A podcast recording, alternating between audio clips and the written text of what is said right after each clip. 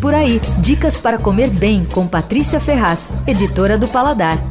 Se você precisa de um álibi para voltar ao Mani, eis aqui, tem cardápio novo em cartaz. Dessa vez a mudança não é no menu degustação não, que é o que costuma mudar aí a cada temporada, né? É nos pratos à la carte. A troca foi radical. Saíram do cardápio quase todos os pratos icônicos da casa. O rosbife em crosta daquele chalap sansouchan, a bochecha de porco com tutano, aquela feijoada incrível, esférica. Só que a Helena Riso achou que era hora de mudar as coisas. E ela mudou não só os pratos, mas também a maneira de criar os pratos. Bom, na verdade ela e o Daniel Redondo sempre inventavam e testavam tudo juntos. Com a separação do casal e a saída dele do restaurante, a Helena contratou um casal de chefes super talentosos e criativos. Ele é um belga chamado William van der Veen, uh, que tem cara de 18 anos, tem 30 e poucos anos, mas tem cara de 18. E ela é uma gaúcha, Carol Albuquerque. Faz um ano ali no Mani e a ideia inicial é deixar os dois só criando prato. Só que não deu, chegaram ali, acabaram envolvidos no dia a dia e tal. Então a Helena teve a ideia de envolver a equipe toda na criação. E aí eles começaram a fazer reuniões semanais, toda quarta-feira à tarde eu fui lá ver, é bem divertido, você entra no restaurante assim, as mesas todas tomadas por chefes, tudo com aquela cara de pensativo, assim, discutindo. E é legal, todo mundo vai dando palpite e tal. Quando a ideia vinga, eles testam na segunda-feira seguinte. E aí vão anotando as ideias tal, e os pratos uh, podem entrar no menu degustação ou no menu à la carte. Bom,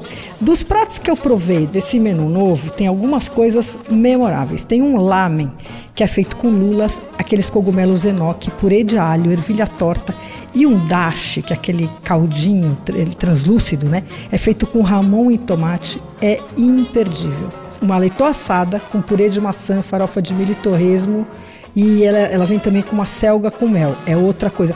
E aquelas criações é sempre tudo super bonito, aquele a, leitão cortada linda, vem com aquele parece uma obra de arte, assim, o purê espalhado no prato, tal. Tem aí também um peixe laqueado com tucupi preto, com mil folhas de repolho e pera, vem com gohan, que é aquele arroz japonês, e uma mostardinha com herês, também espetacular. A única coisa ruim do Mani são os preços, né? O Mani fica na rua Joaquim Antunes, 210, em Pinheiros. Você ouviu Por Aí.